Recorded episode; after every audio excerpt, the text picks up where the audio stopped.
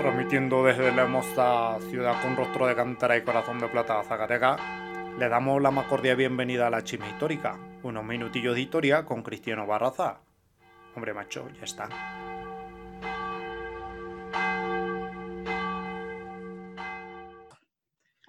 ¿Qué tal amigos? Buenos días, buenas tardes, buenas noches. No sé a qué hora estén escuchando ustedes este podcast. Soy Cristiano Barraza. Eh, ya saben que les he estado trabajando, digo, manejando algunos temas de historia del siglo XIX. Y en esta ocasión tengo a otro invitado, eh, así como ya he tenido a otros eh, por este canal. Pues ahora está Fernando Villegas con nosotros, quien es, además de historiador y académico, pues también es cronista del municipio de Guadalupe, Zacatecas. Y también ha estado trabajando temas sobre la iglesia y bueno, su tesis que está, ahorita él nos va a explicar más a fondo de qué ha estado hablando.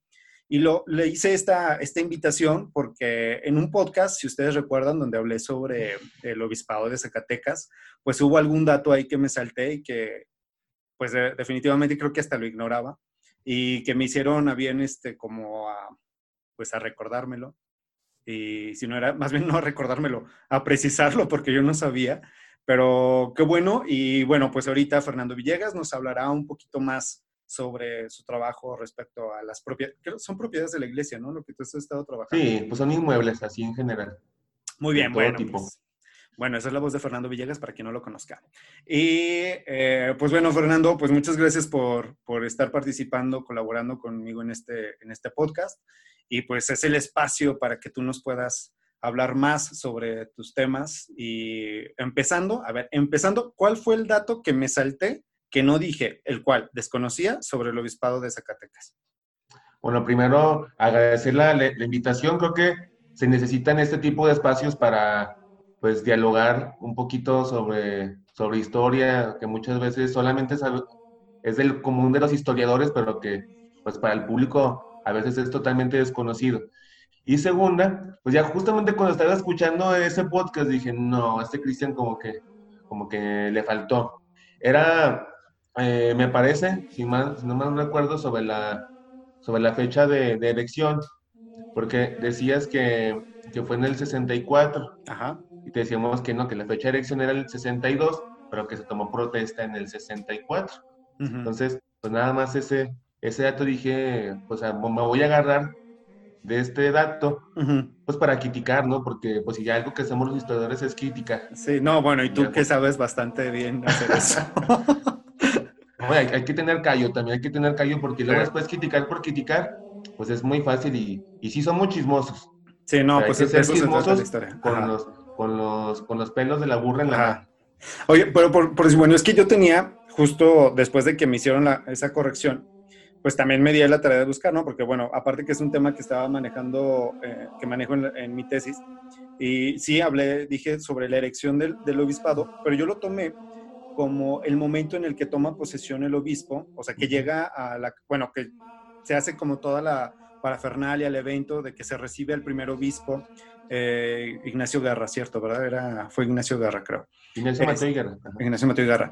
Eh, que fue en 1864, que es cuando se le da la bienvenida en Zacatecas. Y bueno, yo tomé esa fecha ya como el inicio del obispado. Pero sí, había, obviamente, cuando el que era entonces obispado de Guadalajara, Espinosa y Dávalos, que se va junto con otros obispos eh, que se van como ¿cómo se dice esta palabra? ¿Extraditado? No. Se van exiliados. Exiliados, exacto, que se van exiliados de México, llegan hasta Roma y bueno, pues ya es el, Papa Pío IX quien les da el nombramiento, primero, bueno, a Espinosa y Dávalos le da el nombramiento de arzobispo y posteriormente se da el nombramiento a los obispados, ¿no? Se, toma ya la creación de obispados. Se creen. Pero aquí yo tengo una, una duda porque estaba checando en algunos documentos que decía que el obispo, bueno, se hace en enero de 1863 el nombramiento de, bueno, que se crean los obispados. Ajá, Pero entonces en el 62, ¿qué fue lo que se hizo? Ah, fíjate qué bueno que iniciamos con ese, con ese tema, porque así tal cual se maneja que es en enero del, 60, del 63 cuando se crean cinco diócesis, específicamente cinco diócesis pero realmente cuando vamos a las, a las bulas de creación, o sea, las bulas son los documentos que el Papa, que expide el Papa para crear diócesis. Entonces, si nos vamos con esos datos específicamente, nos damos cuenta de que ninguna diócesis se crea en, 1863, ninguna. Y de hecho, si revisamos este mismo dato de enero, revisamos que se crearon el mismo día. Ajá. O sea, que las cinco fueron el mismo día. Lo cual es, este, es totalmente falso porque de, los, de las cinco, que de hecho algunos plantean que son seis, incluyendo la diócesis de Jalapa, eh, de las seis, todas se quedan el mismo día. O sea, pero no. Por ejemplo, te voy a poner ejemplo de Jalapa. Jalapa se crea en 1844, pero por la, como nunca llegó obispo, nunca se nombró, entonces tienen que hacer una nueva bula hasta 1864, una bula nuevamente, y toma posesión. Pero las otras diócesis que fueron creadas eh, no distan mucho del tiempo, son, son meses. En Belcar, Zacatecas es un mes después en el 62, pero en febrero. Entonces, la, esos datos se han tomado de, de los historiadores, o más bien de estos cronistas de las diócesis, que vieron en un documento y lo transcribieron así tal cual, y leyeron mal el, año. O sea, leyeron mal el año porque no es justo, Y es que te, lo comento porque en, el, en la página de la, del arzobispado de Guadalajara, ah, de la diócesis, vienen eh, esas fechas. Entonces, por eso ya me quedé yo también como que dije, bueno, a ver, sí, ok, eh, yo omití obviamente ese, ese dato, pero eh, bueno, porque ellos manejaban el 63 y efectivamente viene toda la lista de, de las otras diócesis que se crearon, pero venía en el 63 y creo que también marca el 63 como la creación del arzobispado en Guadalajara. O nombramiento, no, sé si es nombramiento del arzobispo. Entonces, también, mi, duda era cómo... que tienes. Ajá dato que tienes, también lo, reprodujo el, arzobispado de Guadalajara, Tiene, su, tiene su cronista, que es el presbítero Tomás de Hija Cornelas. Una vez, hace no mucho, tuve oportunidad de platicar con él y justo le decía que en el, en el logo de la diócesis de Zacatecas también viene 1863. Ajá. Entonces, cuando platicaba con él, él publicó hace, hace no mucho, los, en el boletín eclesiástico, los 150 años de la arquidiócesis de Guadalajara. Y también reproduce también que es de 1863. Entonces, ya buscando directamente los documentos de creación, pues nos damos cuenta de que pues las fechas pues no, no, no coinciden, o sea, ni sí se crearon estas diócesis, pero no se crearon ni el mismo día Y, y tampoco, este, pues digamos que eh, no, no fueron en el 1863, sino al contrario, fueron en el 62. Justo cuando hice una pequeña, este, empecé haciendo una pequeña reseña, bueno, ya para contextualizar un poco, hace, hace algunos años me reuní con un grupo de sacerdotes y con los, aquí los de la curia de Zacatecas, con el objetivo de crear el, el, el libro conmemorativo del 150 aniversario de la creación, pero del seminario conciliar. Entonces, en ese contexto nos pusimos a ver cuáles eran, no los antecedentes de la iglesia en Zacatecas, sino saber primero cuándo se creó formalmente el seminario, porque también hay fechas ahí que unos dicen que es el 18 de octubre de 1869, otro que es el 20 de octubre. Entonces, a partir de ahí, nos dimos a la tarea de buscar los datos exactos que, que nos dieran este, un poco de, de certeza de cuándo específicamente se creó ese, eh, la diócesis. Y fue en, esa, en ese momento cuando a mí me delegan la responsabilidad o me delegan pues el capítulo del libro que después se va, eh, que está incluido ahí en el, este, la, publicación final, que justo era eh, la cuestión de revisar cuáles fueron los primeros intentos de, de, de, desamortización, iba a decir, los primeros intentos de creación de diócesis y después saber si efectivamente fue en 1863 o bien fue en 1862 y la conclusión a la que se llegó fue que fue en 1862 y después se toma este se toma posesión hasta 1864. Así para contextualizar un poquito, son de las diócesis que estamos hablando, es la diócesis de Tulancingo, la diócesis de Querétaro, la de Veracruz, la de Chilapa, la de León, la de Zamora y la de Zacatecas. Las que sí son de enero, que son del 26 de enero de 1862, no del, no del 63, son las de Tulancingo, las de Querétaro y la de Chilapa. y la de Zacatecas es del, del 7 de febrero. Y la, por ejemplo, la de León, la, la, la, de León que se dice que es también del 26 de enero del 62, perdón, del 63, es del 21 de febrero del 64.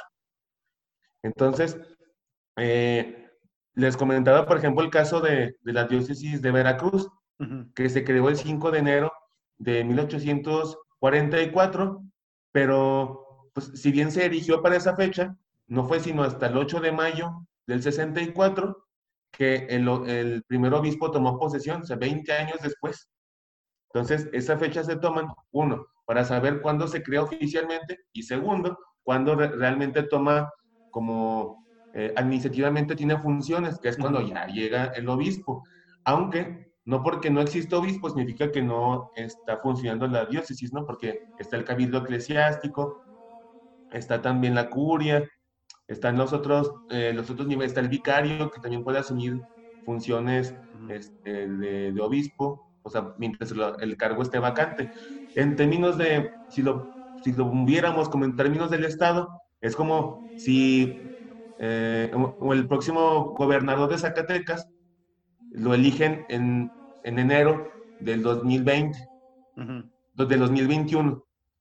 Entonces, él ya es gobernador electo, pero tiene que, pero va a entrar en posesión hasta enero del 2022. Entonces, todo ese periodo, no es que no haya gobernador, ¿verdad? Entonces, sino que entre en funciones en un, en un periodo este, específico. Y fue lo que pasó aquí, que se tardaron dos años, no porque no quisieran tener un obispo, sino que las condiciones, pues, de México, propiamente para la iglesia, pues no eran como que las, no eran las, mejores. apropiadas. Pero entonces, a ver, entonces se toma el 63 como un, o sea, como quien dice la parte oficial, o sea, como la creación oficial en documento que está escrito, o, o, cuáles son los documentos que relaciona, con los que se relaciona, pues, de que fue en el 62. O sea, ¿cuál es la diferencia del documento que, que, que se toma uh, como fecha oficial el 63 y cuáles son los documentos que hay que dice que fue desde el 62? Pues justamente ese es el, ese es el, el principal motivo de que encontramos el error, porque el documento, los documentos y los físicamente dice 62, todos. Todos dicen 62, ninguno dice 63.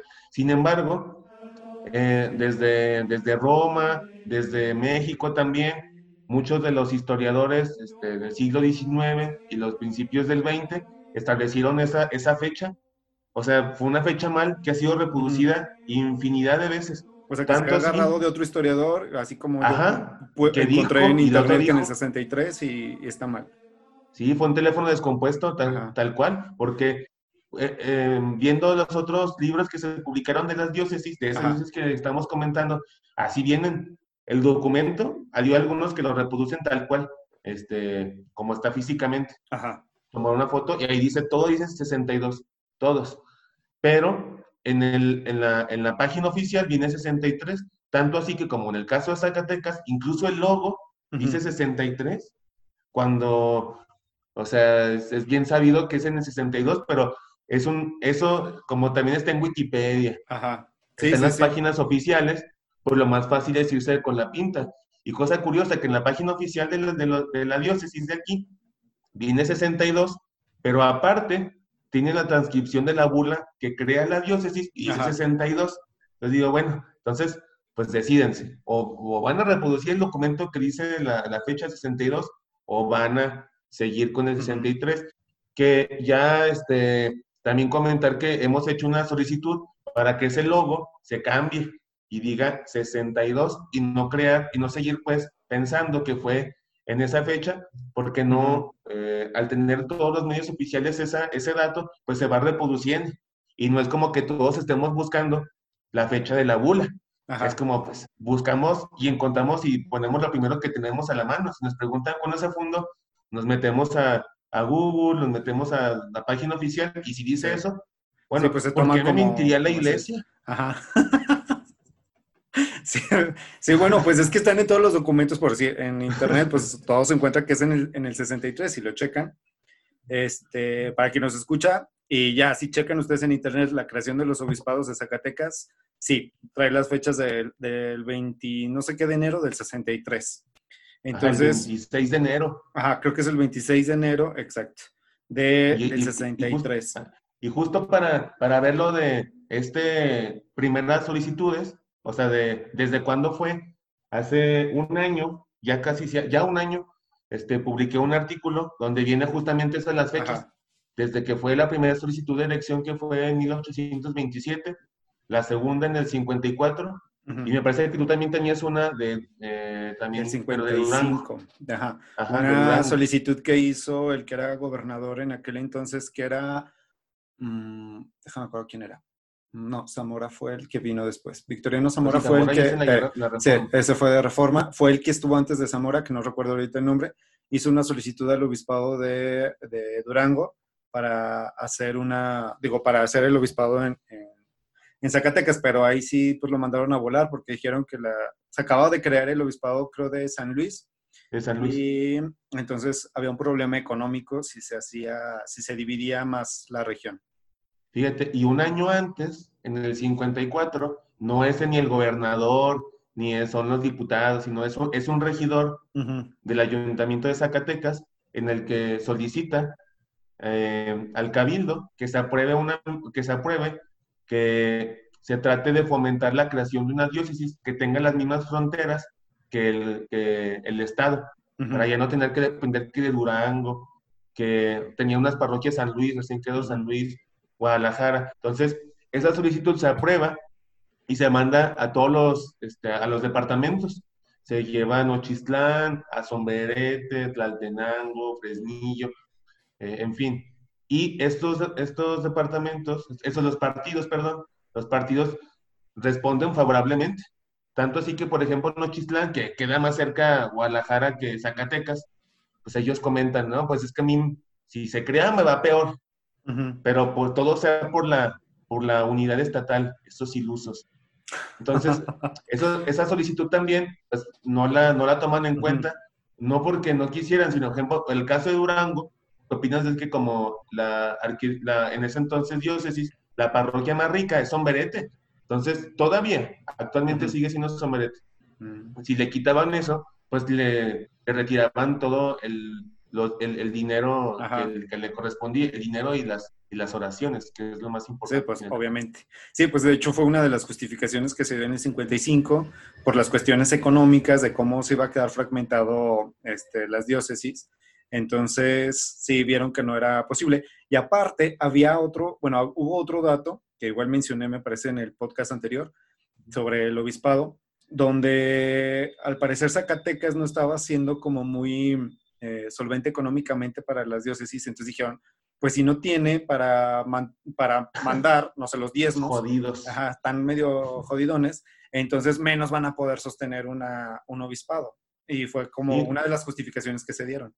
Sí, que fíjate que no es, eh, yo creo que eran también, con tal de que no, de que no darles el, como el gustito de tener sus diócesis, ya se inventaban otras cosas, porque justo, o sea, ¿cómo no va a tener si Somerete es la parroquia más, más, más, solvente de, este, en este caso de Durango? Y sobre todo porque uno de los reclamos que hacían el gobierno del Estado, pues recordemos que antes el, el Estado tenía un Estado confesional, o sea, que tenía, estaba unido directamente con la iglesia y pues era, y supongo que ya también ya hablaste de esto, que era hasta ahí, ilegal profesar otra, otra religión.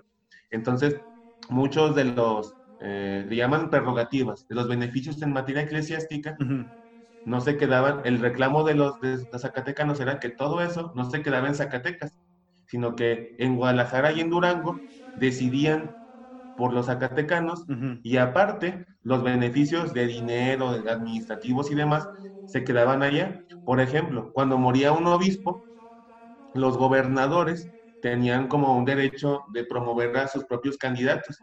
Pero curiosamente, siempre ganaban el que estaba alentado por el gobierno de Jalisco. Y jamás tenía voto el gobernador de Zacatecas, siendo de que también Zacatecas estaba integrado mayoritariamente a esa diócesis. Entonces lo que se buscó es que una frase que, me gustó de una solicitud que hicieron en el 27 es que se una el trono y el altar, que una diócesis que tuviera las mismas fronteras que el gobierno del estado, que la misión estatal, para así no tener broncas ni con Durango, ni con Jalisco, ni con San Luis, ni con nadie, sino que el obispo se concentrara, el nuevo obispo se concentrara directamente en, todo, en todo el territorio y sobre todo, como iba a tener mismas fronteras, la capacidad de negociar con el gobernador y con los administrativos civiles, pues era más fácil, porque una de las, de las, de las cuestiones que tenían problemáticas los párrocos, ¿a quién le hago caso? El gobernador me está exigiendo una cosa, pero yo tengo que, eh, primero, tengo que ver qué me dice mi superior, y ese superior tiene que esperar lo que le diga Guadalajara. Y, si estoy en Sombrerete, pues me toca, o Chachihuites, me toca esperar Durango. Entonces, pues a quién le hago caso. Y todavía es peor para los del clero regular, que en este caso son los, todas las órdenes religiosas, los franciscanos, dominicos y demás, porque como los del los, el clero secular, que son los que admiten sacramentos, todos los párrocos, siempre quisieron tener bajo su potestad a estos órdenes mendicantes. Y una oportunidad era esa, tener, eh, incorporarlos a estas, estas directrices, que estaban peor todavía ellos, porque tenían que esperar, pongo el ejemplo de los agustinos. Los agustinos tenían que esperar instrucciones primero de su padre guardián. Y luego después tenían que esperar instrucciones de Michoacán, en San Nicolás Tolentino.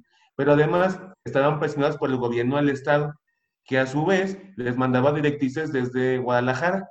Entonces, ¿qué hacían? Optaron, creo que la mejor solución que pudieron haber hecho, no hacer nada.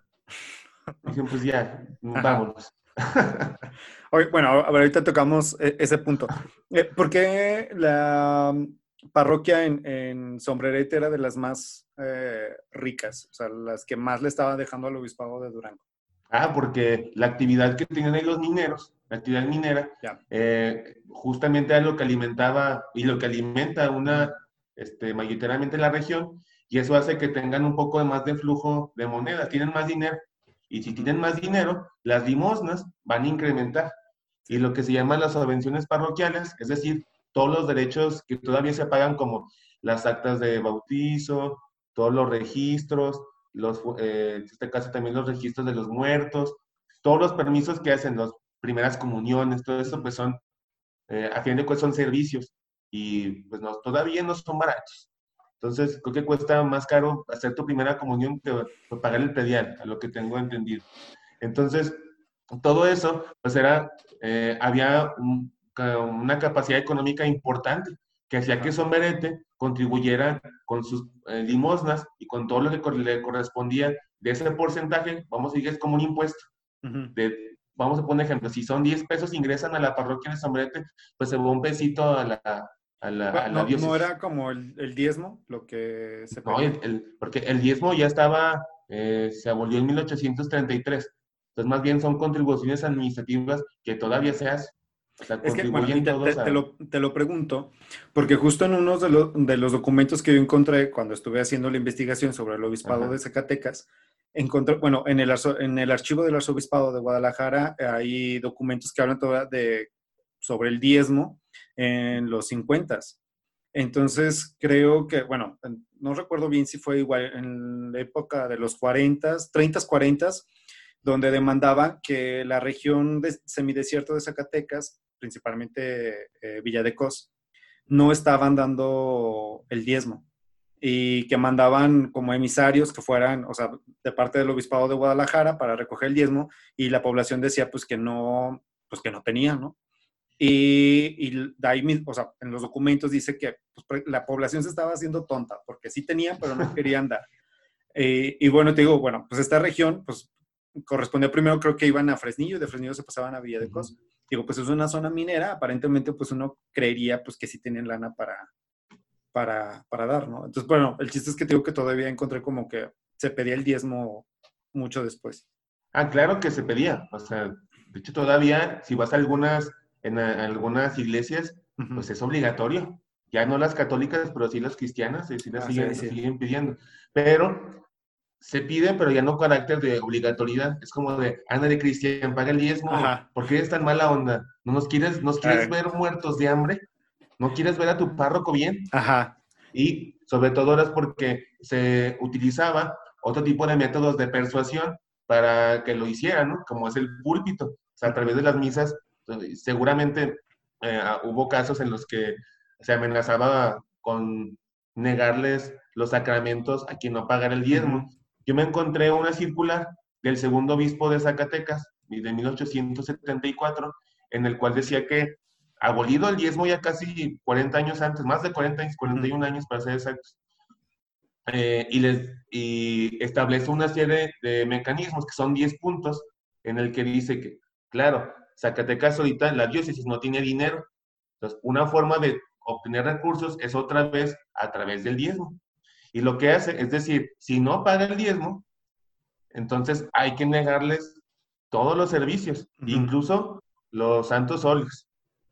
Y ahora, ¿cómo llevaríamos ese registro? Se hacía, se mandó a hacer una especie de cartilla para tener ahí todo al corriente.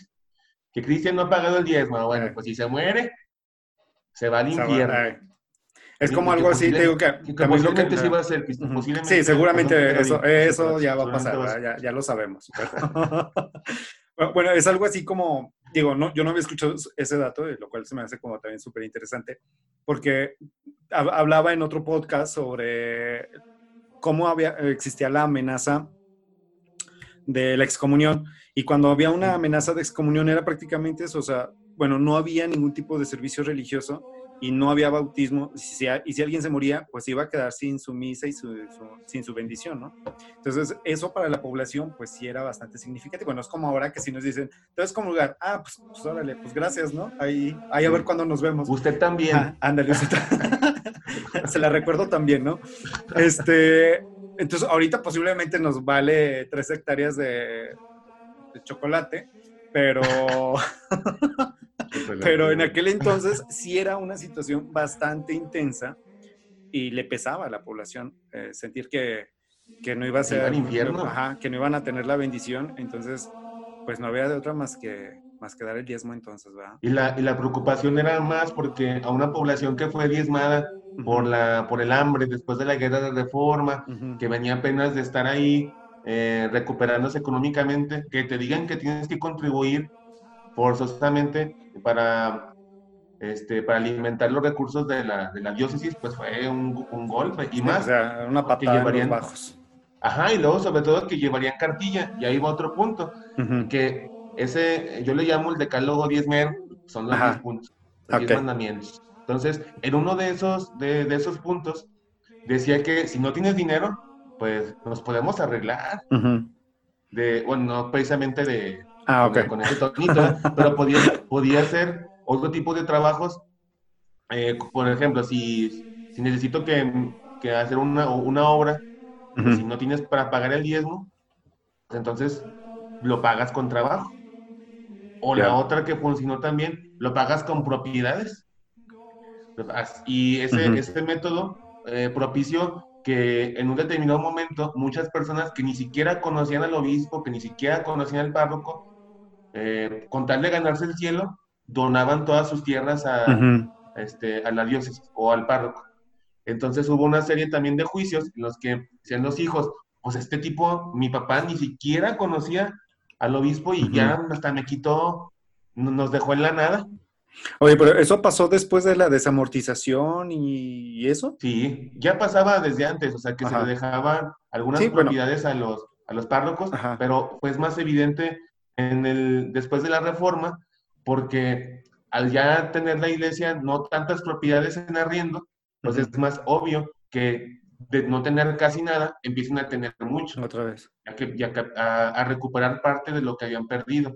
Entonces, recuerdo un dato que, que, yo estudié para la tesis doctoral, que es un, caso de Nochistlán, él le donó, así creo que fueron alrededor de 20, 18 propiedades al arzobispo de Guadalajara. Nunca lo conoció.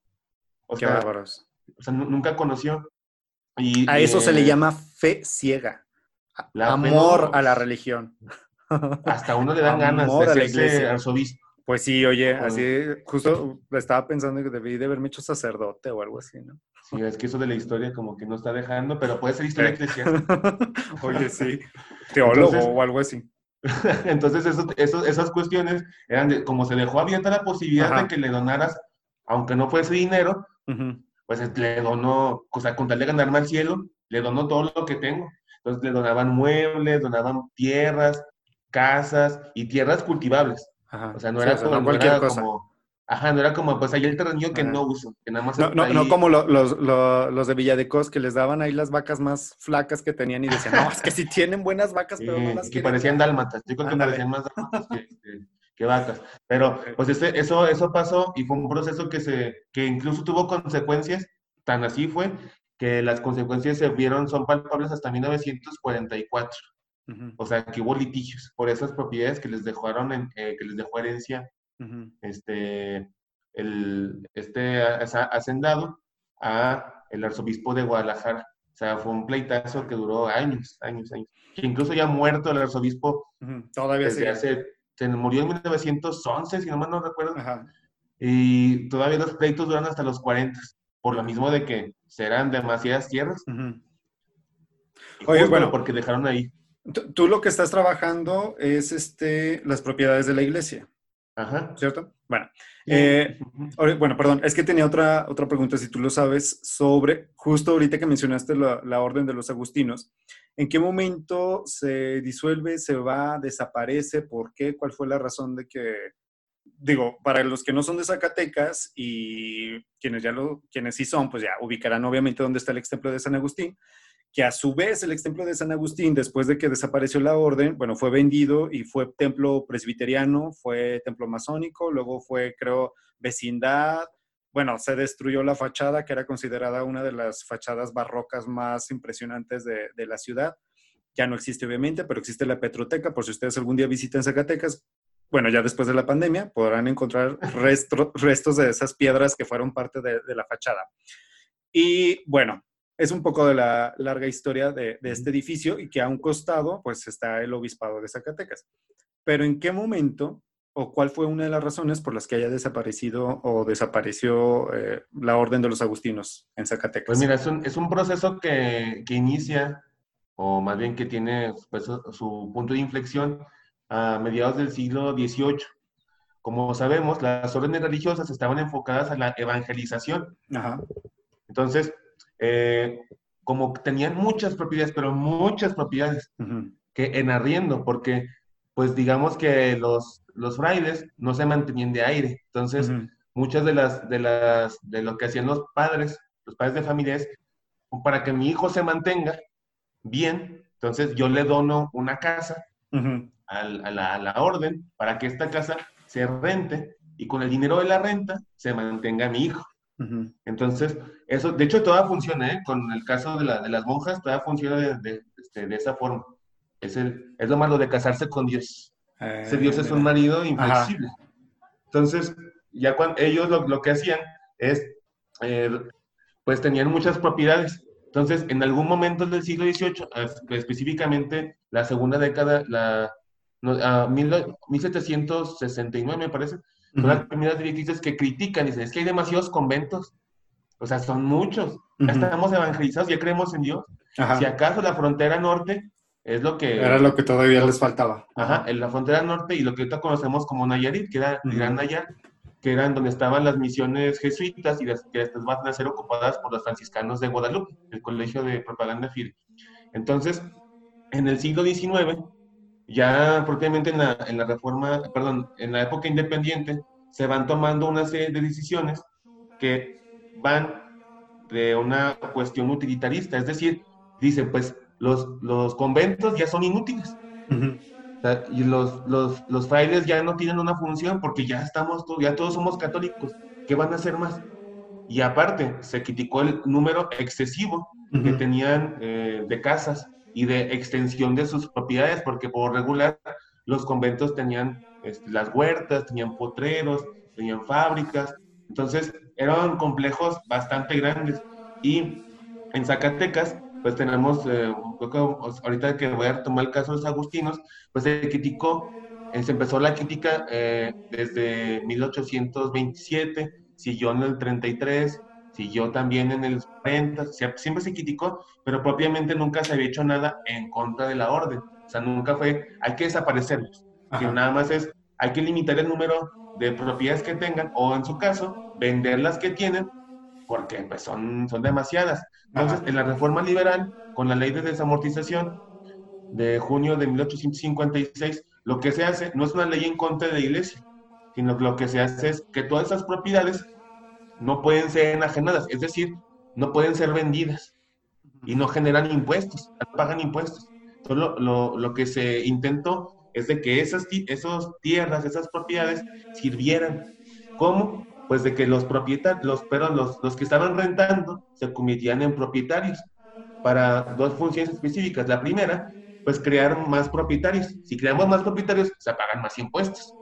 Segunda, que vaya circulando el mercado de tierras y de casas, lo que va a generar también un nuevos impuestos, todas las operaciones de compra-venta, pues generan también un pago para el Estado. Todavía se hace, ¿no? Uno va, compra una casa y un porcentaje le toca también a, este, al Estado. Entonces, para las zonas religiosas, inicialmente se eh, fue eh, orientada esta práctica a las casas que tenían arrendadas. Por ejemplo, para el caso de los agustinos, tenían, me parece, no estoy, entre 14 y 20 casas arrendadas en el centro, lo que es el centro histórico. De hecho, tengo el dato que en, cuando se muere el comprador de estas casas, que me parece que se llamaba mm, José María Villegas y José María Villegas. Entonces, cuando muere, creo que no, pero seguramente no era para ir. Pues, entonces, este, cuando él muere, en su testamento dice, ¿no? Que cuando él muera se le restituyen estas casas a los agustinos. O sea, no las, las compró con el objetivo de devolvérselas. simular una operación. Pero después llega otra ley. Como sabemos, después la, la, guerra de reforma de 1858 al 61, ahora sí es contra la iglesia. Antes era para, como para una medida económica. Pero en el 69, sin el 59, con la ley de nacionalización, ahora sí es en contra de la iglesia. Entonces, suprime, es, dice, es decir, eh, las órdenes religiosas, ¿sí? ya no las, las hace ilegales, por así decirlo. Y los conventos los hace susceptibles a ser enajenados, es decir, que el Estado los tome y los venda en subasta pública. Entonces, es cuando los conventos, en su mayoría, de hecho, es un caso especial Zacatecas porque únicamente los franciscanos son los que sobreviven a, este, franciscanos y entre comillas los dominicos sobreviven a, la reforma liberal, porque los agustinos curiosamente ganan la subasta pública, bien curioso que la gana González Ortega. Este, y se quedó con el edificio, por cierto.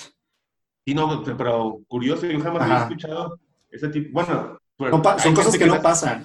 Hay gente que nace con suerte. Ajá. González Ortega fue uno de ellos. Uno de ellos. porque para la presidencia, pues ya ves que no fue tan suerte. Fue, desafortunado en eso. Entonces, ese, ese edificio después se divide, ¿no? Entre los dos hijos. Uno lo destinan a, eh, a, la parte del hotel y el otro, como tú ya lo, lo habías comentado, se, se, hace, se lo ven a la misión presbiteriana. eh, y cosa curiosa, que después, en 1935 o 36, no recuerdo el dato, pero es uno de esos dos años, nuevamente es, es, ya no expropiado, se nacionaliza otra vez por otro tipo de causas, pero se vuelve a nacionalizar. Entonces ese edificio que no está este, tres veces nacionalizado, porque uno fue en el siglo XIX, otro fue en los 30 y después cuando pasa a ser propiedad ahora de, de este, del gobierno del Estado o a través de Instituto de Cultura. Y de hecho, eh, pues parte de, las, lo que conocemos del edificio es en, buena medida a través de, del catastro, porque en los libros de escrituras públicas de catastro se especifica así que tiene cuatro pisos y la biblioteca está acá, eh, ahí vive, este, vive el pastor con su esposa, sus hijos y abajo tiene ocho habitaciones y demás, bueno, lo que ahorita conocemos que es el este, parte del obispado y, este, la, galería, que me parece que va a cumplir 40 años. Entonces, todas esas cuestiones de la reforma y de, y de los medidas sobre, sobre las casas, sobre las propiedades, determinaron que la mayoría de las órdenes pues desaparecieran. O sea, porque no tuvieron de otra. Al no tener casa, pues ¿a dónde se van? Y por ejemplo, cuando este, les digo, este, el otro Villegas, el Villegas de Simonónico, cuando se muere y le regresa a las casas, pues ya cuál orden, ¿a quién le regresan las casas? Ya no están. O sea, ya no existía la orden. Entonces, eh, los únicos que, que medianamente pudieron sobrevivir a este embate fueron los franciscanos, por, eh, tanto en el Colegio de Propaganda FIDE como el caso de, de San Francisco de los Zacatecas, por dos razones. La primera, el los de Guadalupe fue porque el mismo pueblo, el municipio, se alzó para defenderlos. O sea, fue el único municipio que se alzó para defender al colegio de propaganda. Incluso hay un motín, ahí está, hubo, hubo muertos. ¿Ah, neta? a ver, háblanos de, eso, a ver, ¿cuáles son los datos? yo no desconocía ese, este, ese, evento. Y el, el, motín de Guadalupe tuvo que venir el ejército a, este, a, pues, a sofocar a los civiles, Ya, incluido el presidente municipal. Y el otro, que es el de San Francisco de los Zacatecas, que ahorita conocemos como el Museo Rafael Coronel, estaba tan destruido que pues ¿quién lo va a comprar? O sea, ¿quién va a comprar un edificio destruido? Entonces, se, lo abandonan, que ahí estaban los franciscanos menores, lo abandonan y ahí se queda. Ya se había caído la cúpula, porque después hay la leyenda que no, la cúpula se destruyó, la revolución eh. con un cañonazo. Cañonazo. Eh. No, es totalmente mentira, ya la estructura estaba eh, horrible, en ruinas, eran tapias. Lo que se hace es que se abandonó ese, ese, ese convento y después, en 1881, la mitra franciscana solicita al jefe político volver a tener actos de culto público, así en ruinas. Tenían ahí un altarcillo, este, pues, bien básico básico, no era glamuroso. Entonces, tuve un altar básico para poder nada más oficiar misa. Y ya. Y cosa curiosa, yo, es lo que, ahorita lo que estoy investigando, es, en el, ese es en 1881, que sigue siendo propiedad de los franciscanos. Pero en el, llegó un momento, en los 20, 1920, en el que ya, ya tiene propietario, que es la familia Perales. Entonces, no sé en qué momento se vendió. Estoy tratando de investigar cuándo se vendió. Oh, bueno, y se, mantuvo esa familia como dueño del edificio. Todavía. Ah, todavía. Eh, sí, o sea, hasta hace no mucho. El edificio fue expropiado, bueno, nacionalizado. Ajá. Por, en, la década de los 80, o sea, fue... O sea, fue que, es el mismo caso de cuando se nacionalizó, bueno, se lo que era el Estado también el de San Agustín, o sea, fue para las mismas épocas, para las mismas fechas. No, no, no, 1900. O sea, fue hace poquito. Ajá. 1986 me parece que se nacionaliza ese, Sería, mueble. Yo nada más acordando, fue en ese periodo, no recuerdo si estaba de gobernador Borrego Estrada. No, no fue cuando, mm. cuando empezó a intervenir también este Federico Sescos con, con, recuperar como edificios públicos y, y empezar como a embellecer un poco la ciudad. Sí, este era un poquito antes de que se hiciera la, empezar a hacer la carpeta para el patrimonio cultural de la humanidad, así poco después, por, poco antes, porque el caso de San Agustín fue en los 40. O sea, ya llevaba mucho tiempo que se había restaurado o intentado restaurar parte del edificio. Para San Francisco no. La idea fue hacer un primero un parque histórico cultural. Entonces, después, con esta idea que se tuvo que los eh, artistas zacatecanos donaron su obra, como fue el caso de Felgueres. Entonces, ellos a través de esto dijeron, pues yo la dono, pero dame un espacio. Entonces, Pedro Coronel dona la suya, Museo Pedro Coronel. Rafael Coronel dona la suya, Rafael Coronel. Manuel Felgueres dona la suya, Manuel Felgueres. Entonces, eh, realmente no hubo una especie de, de, que se haya rescatado específicamente para hacer museo, sino que las circunstancias fueron que se, nacionaliza, incluso se le paga, se indemniza a la, a la familia Perales eh, son casi 7 hectáreas, parece que era de construcción, y se indemniza y después ya se hace la propuesta, un año o dos años después, para que albergue el Museo Rafael Conel, que es donde conocemos ahorita, que es una casi casi parecido al caso de ahorita el Museo Manuel Felieres, que fue el primer edificio exprofeso de seminario, seminario conciliar. Bueno, que el Felgueres también fue cárcel, fue cárcel de mujeres. Sí, este, ahí tengo, bueno, como parte, bueno, es que el, año pasado que publicamos el libro, justamente era eso, ¿no? ¿Cuáles eran, cuáles fueron las sedes del seminario? Por ejemplo, las sedes del seminario. Ah. O sea, ¿en dónde estuvo? Aparte de ahí, ¿no? Entonces, revisamos que, primero pues estuvo en unas casas, casas particulares, pero cuando se empieza a construir este edificio, se construye y se inaugura en 1878. Entonces se inaugura y funciona como seminario hasta la toma de Zacatecas. La toma de Zacatecas huyen los seminaristas, lo toma en las autoridades militares y lo destinan pues a, primero a cuartel militar, que es zona del batallón de infantería. Después del batallón de infantería es cuando ya ahora sí se vuelve cárcel. Y después de cárcel, ahora sí ya este, va a ser este, la, que es lo más famoso que, que, que fue, ¿no? La cárcel por las, ahí que se conservan las celdas. Y después ya propiamente el, el, este, el museo. Por ejemplo, la sede donde está la UNESCO, UNESCO Zacatecas, ahí fue seminario. En los 30. Perdón, ¿dónde está el, el Felgueres? Eh, o sea, fue seminario, pero previo a ser seminario, ¿no fue otra cosa? O sea, fue, se, construyó para ser seminario. Se construyó para seminario. Ah, o sea, tanto así que todavía tenemos el lado izquierdo, nos paramos en el Plaza 450, podemos ver la fachada, una es un templo. Sí, es un templo. Una capilla. Ay, qué bonito que como, no, pues porque fue un templo. Y otra cosa, esa plaza, pues no era plaza. ¿Era el atrio o qué? No, ahí era el seminario menor. Ah, o sea, había construcción. Lo pues, destruyeron. Oh. Destruyeron todo lo que era el seminario menor para construir la plaza. Ok, a ver, nada más para poner en contexto a los que nos estén escuchando. El Museo Rafael Coronel, para quienes no han visitado Zacatecas y que algún día visiten nuestra hermosa ciudad con rostro de cantera y corazón de plata, este, promoción turística. Eh, el Museo Rafael Coronel, que actualmente es el que tiene, bueno, es conocido por los locales aquí como el Museo de las Máscaras, porque tiene una colección así enorme de máscaras. más grande del mundo. La más, grande, del mundo. Eh, si a ustedes les gusta como este tipo de, pues, no sé, de expresiones culturales, está realmente interesante. Además de que tiene eh, los, eh, ¿cómo se llaman estos monitos que movían con, con hilos? es una colección de... títeres, algo así? Títeres, de, era una familia que se dedicaba a titireteros, algo así. Eh, también tiene eso, tiene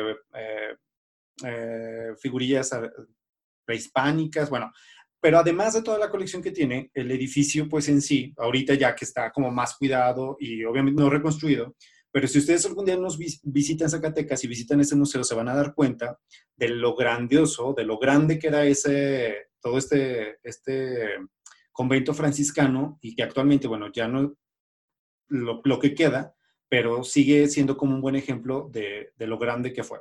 Y bueno, el edificio en sí, pues contiene su propia historia, además de lo que contiene como arte, entonces es bastante interesante. Por otro lado, del otro museo que hablamos, que es el Museo eh, Manuel Felgueres. de Manuel Felgueres, pues también es un museo muy interesante, que ya como dijo Fernando, algo de la historia de este museo, que fue seminario, después, este, ¿qué más fue? ¿Qué dijiste? Fue, sede del cuartel militar. Ah, sede del cuartel militar. Eh, actualmente, bueno, ah, contiene la obra de Manuel Felgueres, arte abstracto, para quien, para quien le interese el arte abstracto.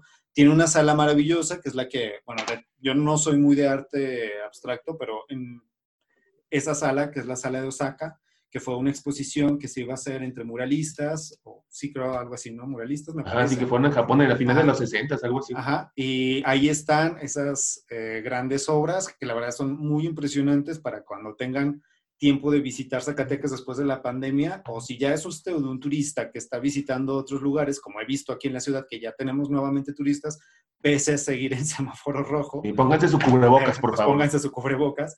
Eh, pues bueno, pueden visitar el Museo Manuel Felgueres, que también es... Una... Te deberías hacerlo así como ya, que te... Sé que si nos está escuchando alguien de la Secretaría de Turismo, este... Oye, sí, ¿verdad? Cristian, patrocinio, patrocinio, porque le estoy haciendo promoción a mi, a mi pueblo.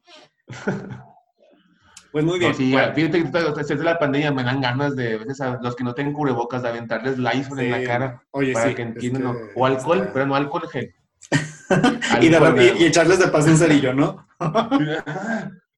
sí, no, bueno, sí, gente, digo, sí, chavos, eh, porfas, usen cubrebocas porque la situación está complicada ahí en Zacatecas. Y parece que va a durar más rápido vamos a poder volver a salir. y esto parece que si no nos cuidamos va a seguir y va a seguir y va a seguir. Así que no esperen a la, a la vacuna porque no sabemos si vamos a terminar este, con una estrellita roja en el hombro o o con la de barra y las estrellas al otro hombro. Es una competencia, a ver quién nos va a vacunar primero. ¿Quién nos vacuna primero? Pues muy bien, Fernando. A ver, ¿algún otro dato interesante de lo que tú has estado manejando en tu, en tu tesis? Eh, ¿Algún dato que quieras resaltar? Pues uh, fíjate que lo más bien lo que yo hice en la tesis fueron un recuento de las propiedades en general de, en el estado de Zacatecas, bueno, primero provincia, después estado de Zacatecas, desde 1776 hasta, pues, hasta julio del 2020. Entonces, lo, prácticamente lo que, a las conclusiones a las que he llegado es que, pues muchas veces hemos creído que, aunque no vemos, pensamos que la iglesia únicamente conserva los templos o que únicamente se, eh, es concentradora de inmuebles que se dedican al culto público. Pero uno cuando revisa los padrones, cuando revisa todas las dinámicas económicas, pues vemos que todavía conserva infinidad. No saben cuántos templos hay aquí, o sea, infinidad de templos. Ah, o sea, paréntesis. A la fecha la iglesia sigue teniendo, aparte, además de los templos, propiedades o, o solamente son los templos, cuando se supone que, que, habían sido nacionalizados, ¿no? Que se supone que deben de pertenecer al, al Estado. Sí, es que el, aquí fue eh, la nacionalización de bienes, estuvo vigente de 1917 a 1992. En el 92 aparece una nueva ley que se llama... Fue, una reforma que hizo Carlos Salinas de Gortari. Ajá, una reforma constitucional que se planteó ya desde los, desde los 70 con el Partido Comunista en el 79, pero que fue a partir de la iniciativa del PRI el PRD y el PAN habían presentado las suyas, no, como no, no tenían mucha representación en el Congreso, pues pasó la del PRI. Entonces, se deroga el aspecto que prohibía a la iglesia a de cualquier denominación poseer y administrar bienes. O sea, y les ah. permitió ya o comprar siempre y cuando se dieran de alta ante Secretaría de Gobernación en una figura jurídica que se conoce como eh, asociación religiosa. Es como una C, Ajá. Como si hicieras, no sé, Cristian Barraza, Iglesia Cristian Barraza AR. Ajá. Así. Ah, bueno, en este caso es AR, que es asociación religiosa. Asociación religiosa. Entonces, esas ARs por sí mismas sí pueden tener capacidad este, de tener y administrar inmuebles. Sea, actualmente, eso es lo que está actual. Entonces, se les dio potestad en, ese, en el reglamento de usar los bienes de propiedad nacional, los nacionalizados. O sea, el Estado dijo, pues te voy a dar permiso. Entonces, en ese, en ese, dar, en ese, en ese dar permiso, lo que se hizo es que les dio la oportunidad de indefinidamente poseerlos. Así, a perpetuidad. Está, o sea, no, no, hay, no hay fecha de reducir. Mira. Sí, no, o sea, no hay fecha, sí. Ah. Si pueden 25 años, 25, 50, 50 años. Mira, y uno creyendo que por la ley de desamortización la iglesia se había quedado sin propiedades. No, o sea, yo, lo que revisé fueron las leyes, las leyes, de reforma y luego la Constitución del 17, los reglamentos que se hicieron después, hasta el 92, que es cuando se le, que es la última ley, la, ley vigente. Entonces, a partir de ahí uno da cuenta de que técnicamente el Estado sí es propietario de los templos, pero los administradores son la iglesia. Entonces, pues regresamos a un punto casi previo a las leyes de reforma. volvimos a una sociedad extremadamente católica que apoya, bueno, un gobierno católico que apoya a la iglesia para que siga manteniendo ciertos privilegios que mantenía desde la colonia.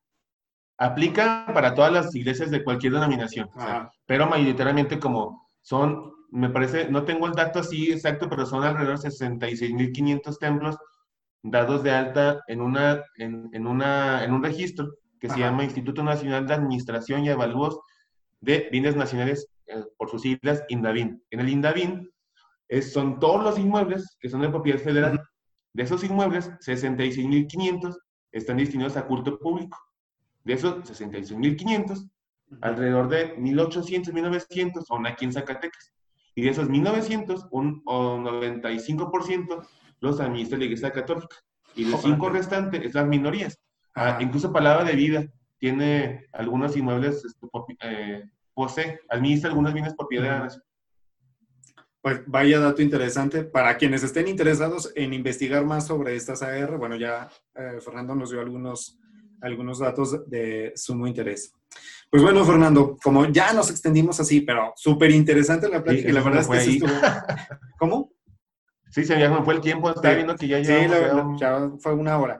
Este, pero bastante, bastante interesante todo este tema. Ya habrán escuchado ustedes, empezamos hablando del obispado y luego ya terminamos hablando de las eh, propiedades de, de, la iglesia y los museos de Zacatecas. Pero bueno, no me queda más que... Sí, haciendo patro, ah, patrocinio al, al centro histórico y a la ciudad de Zacatecas para que nos visiten, porque vivimos del turismo, por cierto. Además de la minería. o sea, si me quieren cambiar nombre a Fernando Deslúmbrate, adelante. ahora es el tiempo. ahora este podcast se va a llamar Zacatecas Deslumbrante. o sea, la, la, la, joya de la corona. La joya de la corona. bueno, algo así. Pues bueno, Fernando, te agradezco mucho eh, pues esta colaboración en este podcast. La verdad es que muy, muy interesante todos los datos que nos has, lo que nos has dado. Y ya saben, para los que les interesa o son gustosos por la historia, ya sea que sean académicos o no académicos, creo que todos estos datos pues siempre nos sirven porque nos enriquecen y seguramente en cada estado, cada ciudad tendrán historias similares que pueden encontrar puntos de encuentro y pues bueno, ya saben, eh, para eso es la historia, ¿no? Para, para que no lo repitan, ¡ja! Sí, y nos damos cuenta que la seguimos repitiendo. Pero bueno. pues muchas gracias por la, por la invitación y a cualquiera que esté interesado que escuche el podcast, pues ya eh, muchas de las cosas que, que, les dije pues ya están publicadas, entonces pues ya si algo interesado pues le puedo, te puedo pasar a ti los, las publicaciones y ya. Dinos cuál fue, eh, en qué libro, bueno, principalmente digo, por interés personal, ¿Cuál es el libro y el artículo sobre donde tratas este tema de la fecha del obispado? Para buscarlo, googlearlo. Es un artículo, en la revista técnicamente la, se llama Efemérides Mexicana, eso es de estudios filosóficos y teológicos e históricos de la Universidad Pontificia de México. El artículo, uh, el nombre, así para no darte datos inexactos, se llama La reorganización eclesial en el centro norte de México la creación de la diócesis de Zacatecas, 1827-1864. También está el dato en el libro conmemorativo de la, del Seminario Conciliar la Purísima. Este, en ese libro, también el primer artículo que es mío, este, viene la fecha exacta de, de, la bula, cómo llegó el primer obispo, cómo se eligió el primer obispo y sobre todo qué hizo en los primeros años, aparte de, de crear el seminario, cómo constituyó el cabildo eclesiástico, cuáles fueron sus primeras este, directrices, y ahí viene básicamente esos primeros años de, eh, de constitución de la diócesis, y después el padre Víctor Hugo ya habla directamente de la, de la del seminario, pero estos son los dos artículos que tengo específicamente de la, de la creación de la diócesis, y ahora que eh, mi tesis doctoral se convierte en libro, pues también va a venir ahí. Bueno, esperemos ya para cuando eso se, se, convierte en libro, que es como, bueno, seguramente sí va a ser. Eh, pues bueno, Fernando, te agradezco mucho y pues ya saben, todos los que nos están escuchando en este podcast, eh, los invito a que escuchen los anteriores para que entiendan más también un contexto de, de, por qué inicié con esta invitación con Fernando. El anterior que hablé sobre la creación del obispado, 1864, que fue ese detalle eh, de omisión que fue entonces en 1862. Y bueno, pues sigan a la chisma histórica. Pues bien, Fernando, bueno, pues muchísimas gracias. Eh, gracias por la atención de quienes nos escuchen. Au revoir, auf Wiedersehen, bye, chao. Adiós, adiós, vemos.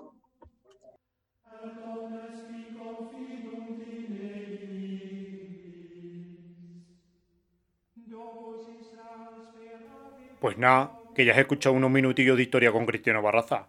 Hasta la próxima.